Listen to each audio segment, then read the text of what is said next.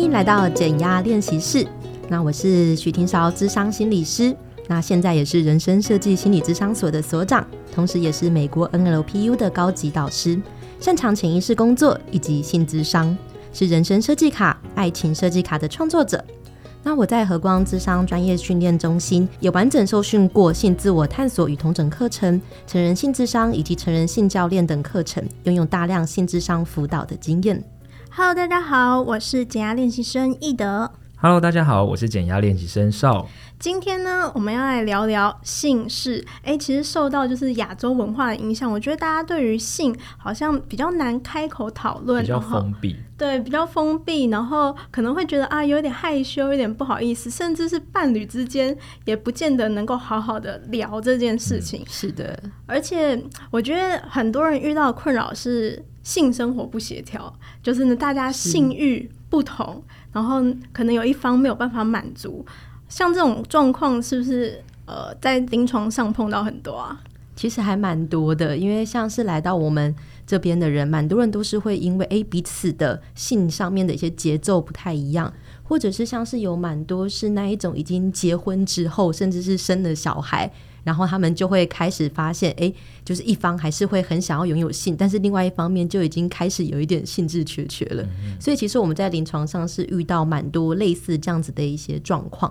那其实像每一对伴侣，他们遇到的情形其实都不太一样。其实你就可以去想，如果说像是在我们临床上，很多人是那一种。诶，已经结婚一段时间了，然后生小孩了，然后他们可能双方都有工作，常常他们都会发现啊，自己平常就是又忙又累，对，然后在哇工作很累的情况底下，对方又想要的时候，那当然另外一方就会呃可以不要，有一种下班了还在上班的感觉，对，就很被迫上班，对，对，甚至是有一些伴侣，他们因为在性的这一件事情比较少，比较缺乏沟通啦，所以他们的性有的时候就会变得有一点仪式化。哦，就是就是对，就教功课，或者是每一做这样，对，或者是每一次的姿势动作，就是哎，先先这样，然后再那样，然后再那样，哎，结束。然后问说，等一下要换什么吗？是一个 SOP，对对对，就变成 SOP，好像就真的是教功课仪式感，所以就会渐渐的对于性这件事情就会有一点缺乏兴致。嗯，好像是近几年才突然知道性咨商，就突然听到这个东西，以前都只有什么心理医生或什么的。对，其实之前好像。不太会有人就是主动谈论性这件事情。嗯、那最近就好像性治疗啊、性智商都越来越多，现在蛮越来越多。对，是因为那个 Netflix 最近那个影集越来越多，大家突然意识到说：“哦，我要重视一下性这件事。”是吗？没错，没错。而且最近其实也有蛮多的线上课程，其实都慢慢的有在开放。我不知道大家最近有没有注意到，哦、其实最近蛮多的广告打的也都蛮大的。那到底性智商到底是什么？因为我们之前其实是很少听到性智商的，也没有想过会需要性智商。其实，嗯。以性智商来说啦，最主要它就是指说，哎、欸，我们有透过就是性智商专业的一些训呃的心理师，运用心理学的相关专业知识跟技巧，去协助我们的个案，他可以面对有关性的议题。那比如说比较常见的一些性议题，包括比如说亲子性教育，你要怎么跟小孩谈性？哎、oh. 欸，这个我是怎么来的？对，我是怎么来的？对，或者是哎、欸，你发现你的小孩会自慰，uh. 那这个时候父母要怎么跟他谈性？或、uh. 或是一些性倾向，比如说我现在有一些。一些特别的性癖好，嗯，哦，或者是比如说是在关系里，他们的性事，比如像刚刚说的性事不协调嘛，或者是他有一些比较特殊的一些性偏好，或者是他因为一些疾病的关系，他可能在性上面，他可能对于自己的表现会有一些焦虑。其实很多这一类的议题，它都是我们性智商会去处理的一些范围。那我们最主要就是会帮助他们去看到，哎，他们是怎么样变成这个样子的。哦、呃，比如说，就是我们会比较详细的去探索，哎，这个过往这个回圈它怎么去形成的，以及我们可以慢慢怎么样去帮他创造出一些新的循环。因为有，也许他会有一些这些困扰，可能是因为过去，比如说有些创伤的因素影响，他可能一个不小心就是被某一些东西给触发，所以导致他可能会有些性票，比如说他突然看到，哎，女生上厕所，他突然 觉得一阵兴奋，偷窥的感觉，对，然后他就突然觉得，哎，这件事情好像对他来说是。一个很大的一个性刺激，他养成了这样的一些习惯。嗯、那他有的时候不太能够去理解自己发生了什么，所以我们就会很详细的去了解他过往的一些历史。然后来去帮助他，可以有一些改善。哦，像您刚刚讲到说有过去的经验会影响，我就想到一个故事，为什么会造成无性婚姻？就是因为他们可能夫妻结婚之后，然后呢，在性行为发生过程中，可能女生就有点不满，因为男生可能很累，工作压力大，然后就说：“哎呀，我前男友都比你强。”然后 就超恐怖的。自此之后，自此之后惨了，就整个对性生活直接降到谷底。对对对，对，这个就造成男生很大的创伤。演戏演了十几年，真的，这个真的很惨。因为在性上面啊，就是像刚刚说的，其实这就是我们很需要去注意的地方，尤其是在性的时候，每一个人其实都会有自己的一些偏好，对，或者是自己的一些喜好。但是如果说我们在性的部分那么直接的、赤裸裸的 攻击，其实就某些方面而言，对方也会有一些伤害，或者是被比较的感觉。哦，而这个被比较的感觉，比如说以男性来说好了，他可能就会有一些就是受伤，而当他受伤的时候，他可能就会遇到一些状况，也许他就很难硬起来啊，很难勃起啊，等等的。那其实这些都是很有可能，就是在那一次无心的一个伤害当中，都会有很有可能发生，就是后续的这些效应这样。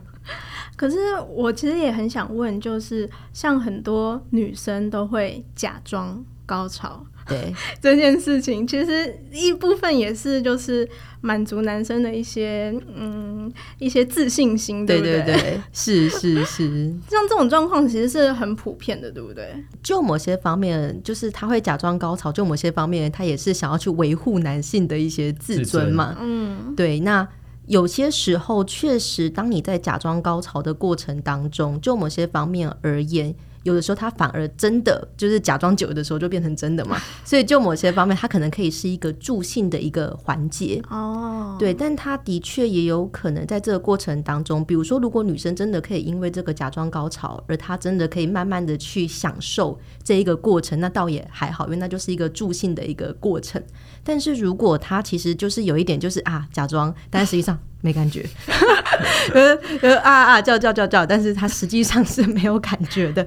那这个时候，可能如果说他是有一些不舒服的一些情况，其实他就可以跟他的伴侣有一些沟通。比如说，他在这个过程当中，可以是和他说：“诶，比如说是再慢一点吗？或者是再快一点，或者是怎么样的姿势可能会再更好？”如果他可以穿插一些，或者是告诉对方，就是诶，怎么样做可能会有更好的一些效果。其实他是可以在这个过程当中，就是尝试去表达看看的。哦，所以就是。尝试着把自己的需求表达出来的话，可能可以改善说，说 可能之后就可以不用假装了，是吗？是是是是是。所以也不建议他太直接的说，他可以委婉的提出。对对对，就是他可以在这个过程当中委婉的去提出，或者是就是顺着他们当下的一些氛围，然后就是提出一些自己的需求。或者是有的时候，我们会建议一些伴侣，他们可能可以在结束之后，他们可以相互去讨论。讨会吗？哎、欸，不是检讨会，是 这压力太大了，而是比较是分享说，哎、欸，刚刚有没有什么样的动作是让你觉得是比较舒服的啊？哦、然后刚刚什么样的环节，哎、欸，你是最喜欢什么样的环节啊？就可以在这个过程当中慢慢去了解彼此的一些喜好，或者喜欢被触碰哪里。可是这样子，就是男方不会有压力吗？如果就是 事后就说、嗯、啊，我觉得你刚刚这几个动作，感觉压力好大、啊。所以这个时候就要去看这个双方他们对于性的开放程度，就是有多大。哦、对，就是要看每一对伴侣相处，因为每一对伴侣其实他们相处的情况很不一样。对。但如果说你们一对伴侣，但是你们都是比较没有太多的一些经验，那你们又很想要去谈性。这个时候反而是可以先去透过一些比较，呃，去建立一些比较可以轻松弹性的一些氛围。比如说好了，就是如果你们看到，比如说你们心事不合嘛，然后比如说某一方看到，哎，这个好像是我想要去尝试的，比如说一些文章，或者是一些影片，他可以在日常生活当中就是先去做一点分享，嗯、或者哎，你觉得这个影片怎么样？搞不好下次我们可以尝试看看。哦就他可以先从这一些部分开始，或者像是可以透过一些牌卡的一些部分，哦、因为像市面上其实就有很多就是跟性相关或者跟感情相关的一些牌卡嘛，他们都可以透过这些牌，比如说像我们机构就有出一套爱情设计卡，它里面就也有一些部分是可以帮助你去厘清，哎，你们在关系当中想要什么样子的一些价值观或是互动方式，甚至是里面有一些有趣的一些小问题，他们都可以帮助彼此去互相了解，哎，彼此到底想要的是什么。所以去建立这种轻松弹性的部分，对于伴侣双方来说就会很重要。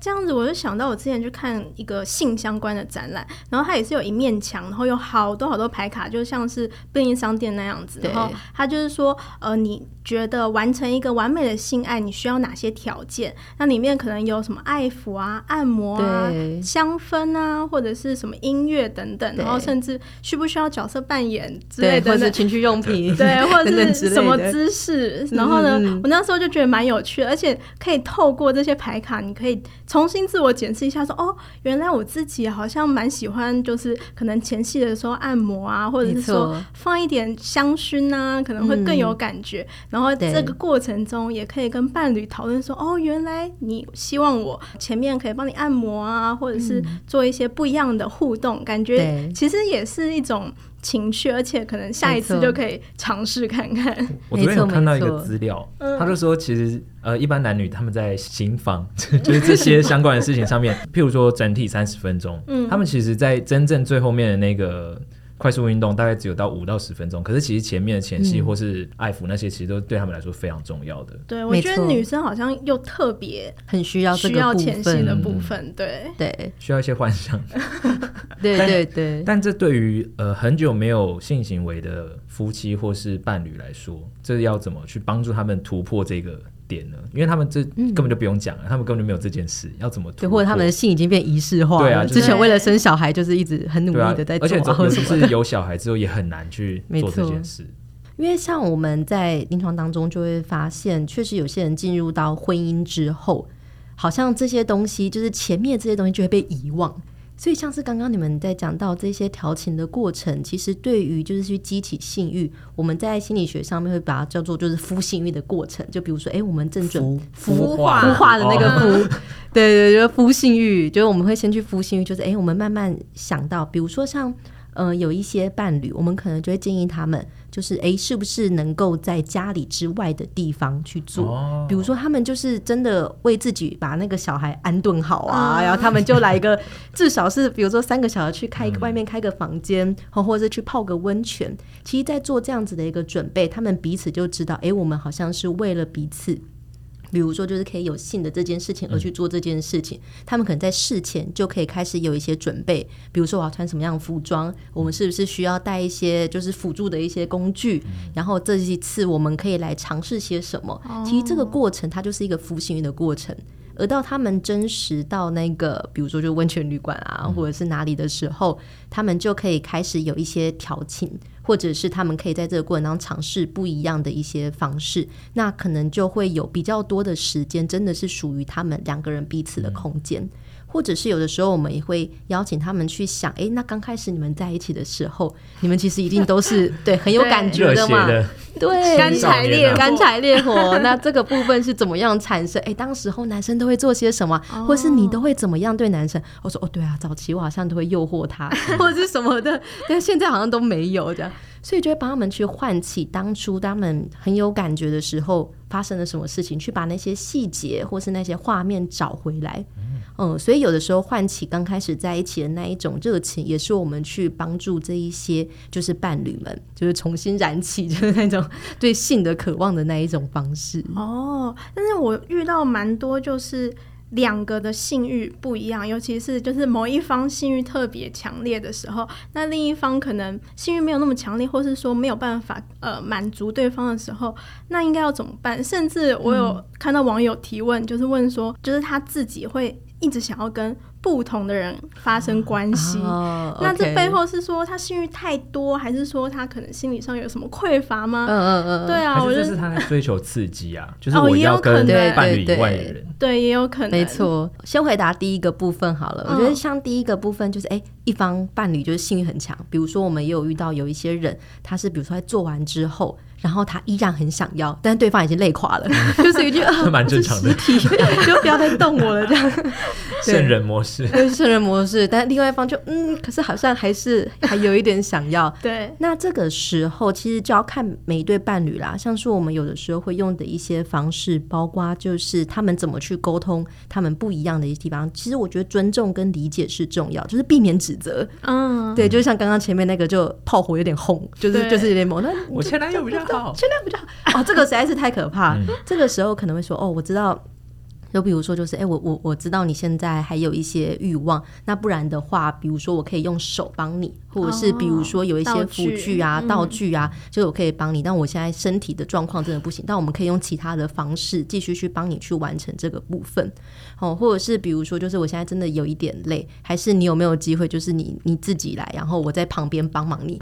就因为有些人，他们就会自己，比如说，就是旁边就是看 A 片，他自己去解决嘛。然后对方在旁边可能就是帮他去做一些助兴，其实他也不需要做些什么，但是只要身边的人是陪伴他去做这件事情，他依然可以去完成这样子的一个就是性欲的一个部分。哦，我有看到易德有写一个问题是，为什么男生都喜欢自己来而不跟我发生关系？是不是其实类似这样？因为自己才是最了解自己。对，就是男生就最知道，比如说什么样的角度啊，他可以最快啊，嗯、而且对于很多男性来说。呃，性欲有的时候他来了，他自己去发泄，其实相对来说的快，因为他就满结束了，就是性欲来一下就满足了，省力结束，然后他可以继续工作。但是如果他要去跟他的伴侣要，还要去想我的伴侣现在有没有想要，他累不累？我前面要十分钟的爱抚，我前面还要 爱抚，然后我还要表现啊，等下硬不起来怎么办？然后考虑的因素很多，对不对？女生是不是有时候他们如果达到了呃自己的满足之后？男生如果还没有满足，是不是其实就不用管他，他自己其实可以自己来 自己解决就好？呃，都男生如果愿意，当然是 OK 啊。就是他们如果说觉得这样子的方式对他们来说是合适的，其实是可以。我觉得重点是在于去理解彼此。然后，并且就是哦，就是他可能还会再需要，但女方也不会觉得这件事情很糟糕，或是就是怎么样。嗯，其实我觉得就 OK，两个人互相理解，然后可以接受这样子的性需求和互动就 OK。对，而不是比如说说，哎，你的欲望怎么那么强？我都已经给过你了。那这样子的话，就会比较辛苦一点点。那如果是就是像刚刚第二个问题，一直想要跟不同的人发生关系，到底 danger danger？对对对，因为像是会有这样子的一个。呃，应该说是在性上面啊，他有这样子的一个偏好，就是他希望跟不同的人发生关系。其实我们在日常生活当中也都常常听得到这些，有些人可能是什么百人斩啊什么的，哦、对，对不对？就是其实我们很常听到，就是外面也有一些人就是会有这样子的一个需求嘛。那其实每一个人本来对于性的欲望的需求是很不一样的，所以像是如果说他会因为这件事情而有一些困扰，我们可能会陪他去探索一些过往的一些原因。比如说，他跟不同人发生关系，对他来说，他到底可以得到些什么？有些时候当然是性欲可以得到满足嘛，但有些人可能是会觉得，哦，因为这样子的话就可以显得我很有魅力，对，我可以上很多人，代表我很有，对，我可以，我可以有很多的魅力，这样他就会从中得到一些自信。所以我们要去看，对他来说，呃，他会想要让他有这样子的一个方式，他背后驱使他那个动力是什么？所以，如果说他是想要让自己显现自己是很有魅力的啊，等等的，那或许我们也可以陪他去看，诶，那除了透过性这件事情，还有没有什么样的事情是可以同时让你感受到你其实是有魅力的？对，等于说他可以去理解，透过性得到魅力，呃，去证明自己有魅力是一种方式，但是他是不是也有其他的方式，他同样可以去得到这个部分？嗯，那他也许就可以不用只透过性去得到这个部分。哦从另外一个方面也可以获取这些成就感。那我在看他提问的时候，我觉得他好像有一点困扰，对，就是对于他会想要一直跟不同人发生关系这件事，他感觉好像是有困扰，或者是有一些罪恶感存在的。是的，是的。那这样要怎么办？对，所以如果他是有罪恶感，那一个部分就会陪他去看到。他有没有其他去发泄欲望的一些方式嘛？嗯，比如说跟不同的人上床，当然是一种方式。但是如果说带他可以的时候，因为有的时候我们会去检视，对他来说，他那个性欲来的时候，他前面的状态是什么？有些人可能是因为孤单寂寞，所以他就想找人陪嘛。嗯，哦，或者是有一些人可能就是无聊，无聊就想要去找人。嗯、有些人可能是因为压力大，压力大也会想要透过性来去做一些发泄跟舒压。嗯，所以在他有这个欲望之前，一定有一些状态，而他比较习惯透过性的这件事情去处理他的这一些状态。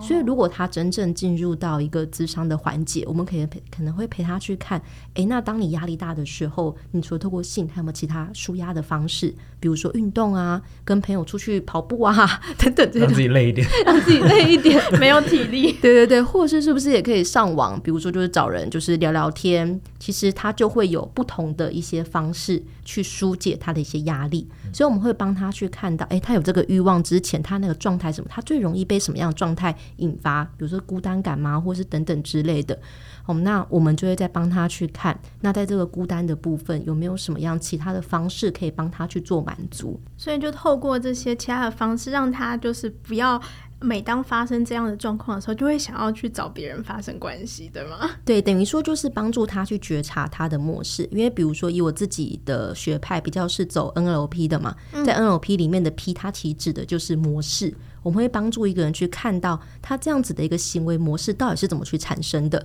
哦，所以你就会看到一个循环嘛。当我孤单寂寞觉得冷的时候啊，电话找起来找人，就是啊，这个女生愿意出来，那我们就来一场就是快乐的性关系。然后结束完之后，我就可以得到一些满足。嗯、但是你就会发现，在满足完之后，他可能会感觉到空虚，对，可能会有罪恶感。可是当他这样子，他状态又不好，于是啊，那就找下一个人好了。哦、那个负向循环、恶性循环就会一直产生。嗯，所以我们就会帮助他慢下来，去觉察他这个负向循环是怎么产生的，并且帮他去看到，就是我刚刚说的状态之前那个状态，是不是有机会创造其他的一些循环？比如说，当他觉得孤单寂寞，觉得冷。他觉察到，哎、欸，我这件事情了，那我是不是可以透过，比如说，先去找我的哥们，哎、欸，喝个酒啊，聊个天啊，打个球啊，打个球啊，搞不好我就会有一些其他的部分可以去做。所以我们的重点是帮助他去觉察，他其实是有其他的可能性，嗯、而不是一直被他这个自动化的行为卷进去，然后他没有办法挣脱。不要走入这个惯性的模式里面。是的，是的，而是他可以在这个过程当中去找到他的控制感，就是找其他的女生是一个方式，但他其实还有其他各种。方式可以帮助他去做一些调节，那这个就会是我们在跟他智商很重要，会帮助他去觉察或是创造的一些新循环的一些目的。那像是我发现，就是说大家性生活不协调，里面还有一个原因，就是说。像您刚刚有讲到说，可能会可以尝试一些新的花样，但是有的时候，呃，某一方可能不一定想要尝试的话，面对呃伴侣兴致勃勃的提出需求，那自己呃就有点骑虎难下，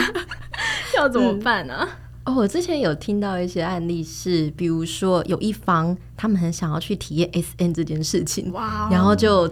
对，这个这个其实也是一个蛮普遍的一个性癖好嘛，对，他就很想要跟伴侣去尝试，可是他的伴侣完全对于这件事情是不了解的，所以他当时候就真的是很尴尬，他们就有有过来去聊。那当时候啊，其实我觉得很重要的一件事情就是让对方去知道，呃。比如说，如果假设啦，你对于这件事情你是不了解，但其实你也很想尝试的话，那你可以跟伴侣就是讨论从最低限度你也可以接受的方式开始。比如说以 S N 来说，它有很多不同的玩法嘛，那你是不是可以先从比如说就最简单的，比如说就绑起来，然后就是那种很简单的绑哦，然后这个是勉强你还可以接受的，就是去体验看看。哦，或者是比如说蒙眼睛，嗯，哦，就是你可以先从你也可以去接受的部分开始去做一些尝试，然后或者是就是慢慢的，你觉得你可以接受，你们再慢慢去体验越来越多，哦，或者是比如说像你也可以跟他讲说，如果你现在真的还不想尝试，你可以跟他讲说，因为我对这个东西还不了解，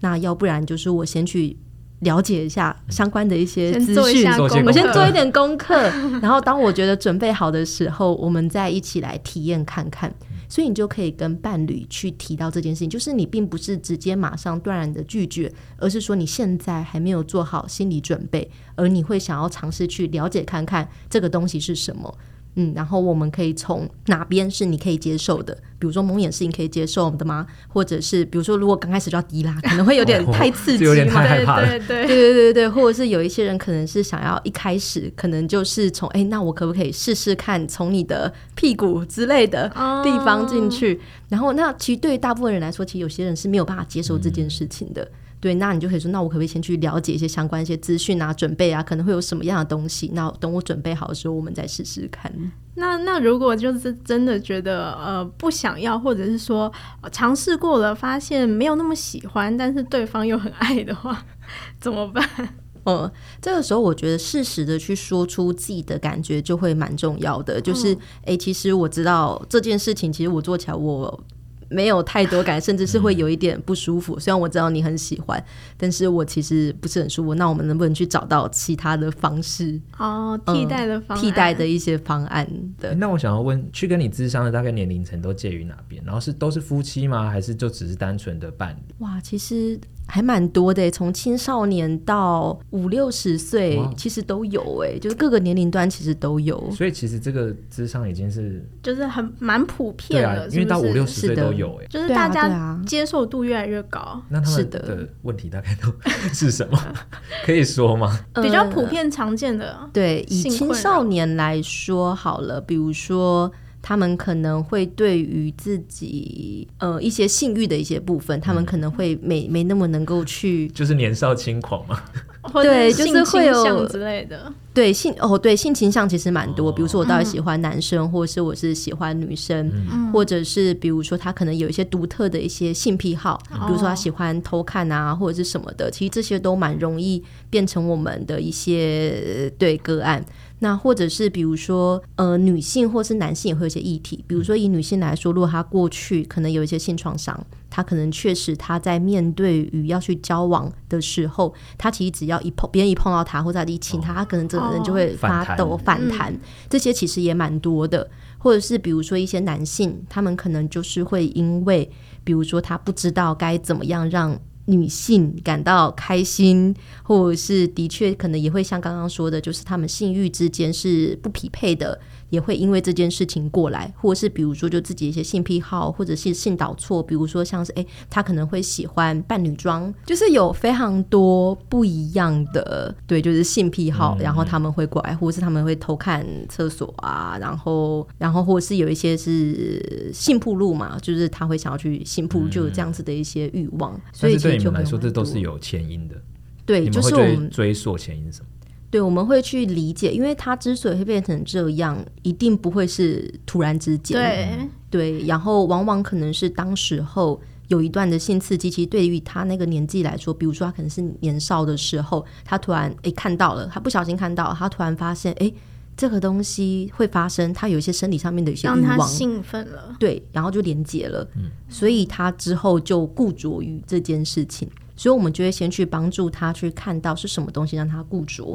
然后为什么会发生这种事情，然后在这个过程当中，再慢慢去帮他看到生活当中有没有其他的事情是可以帮忙他去做一些舒缓。刚刚讲的比较多是青少年的部分，那青少年和青壮年，甚至到老年，他们会遇到的这种性智商的困扰是会不一样。嗯，比如说以伴侣来说，有的时候就会有一些区别啊，比如说他们是。呃，喜欢的性是不一样的，就像刚刚说的、oh. 那个，都是很容易会发生，或是就是结婚之后的无性生活，对，其实也都是蛮常会过来谈的一些议题。那有那种、oh. 呃，离婚之后或是第二春的，然后他们不知道要怎么重新开始，或是找另一半的时候，不知道怎么继续跟他从事这件事的吗？其实也会有诶、欸，所以这个时候就会陪他们去做一些讨论，比如说他是不是内在有一些担心。像我记得印象很深刻，之前好像就也会有人是提到，比如说就是有一对伴侣他们过来，然后他就说。就是女方就觉得男生每次都很快就就想要，然后但是女生可能都还没有准备好，然后就觉得就是前戏还不够，前戏还不够，为什么那么快就想要这样？然后男生他那个时候他们来的时候，他男生才说哦，因为我担心如果说再多一点前戏，我就软掉了。哦，对，所以他就说，所以我我需要在我最硬的时候就是 赶快及时行乐。对对对对对对对，所以他们那个时候是过来之后才发现哦。原来是因为这样子的一个原因，所以我们在这个过程当中帮他们去想到，就是那女方就可以去理解哦，原来你是担心就是软掉这件事情，然后男性其实也是很想要给女方舒服的，所以那时候就讨论说，哎，或许可以考虑，比如说用一些润滑油啊等等的方式，因为这样子至少就是女方不会太不舒服。那他们就可以去尝试看看，这样子会不会对他们来说是有帮助？那如果还是没有帮助的话，我们就会在这个过程当中再去讨论，看看有没有什么其他的一些方式是可以去协助他们的。我觉得就是因为可能是因为教育的关系，我觉得很多男生都是从呃一些动作片上面学习一些性知识，没错，很容易紧张。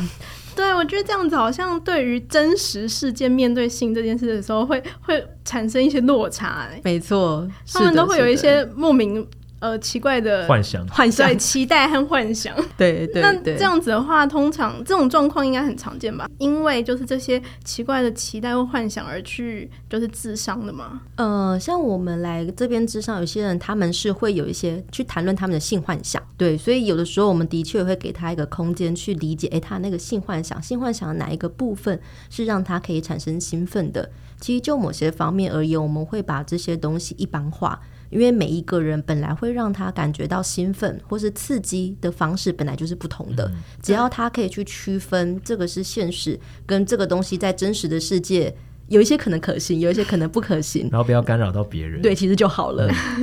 对，就是帮助他去安顿，就是这一个部分，是我们很常在做的一件事情。那最后就是想要请，就是心理师可以分享一下，就是有没有什么 SOP 或者是一些沟通技巧，在我们面对到可能性生活不是很协调的时候，我们是可以怎么样跟伴侣沟通？我觉得一个部分啊，就是要跟伴侣沟通之前，很重要的一件事情就是你可能也要先了解你自己想要的东西是什么。哦，对，嗯，因为我觉得尊重、好奇、保持开放性，我觉得。就是性或是沟通这件事情，它就是一个相互去了解的一个过程，所以包含就是你们对于彼此的一些身体啊、喜好啊、欲望啊、幻想啊，或是你们的情绪，或是诶，你们哪边是脆弱的地方？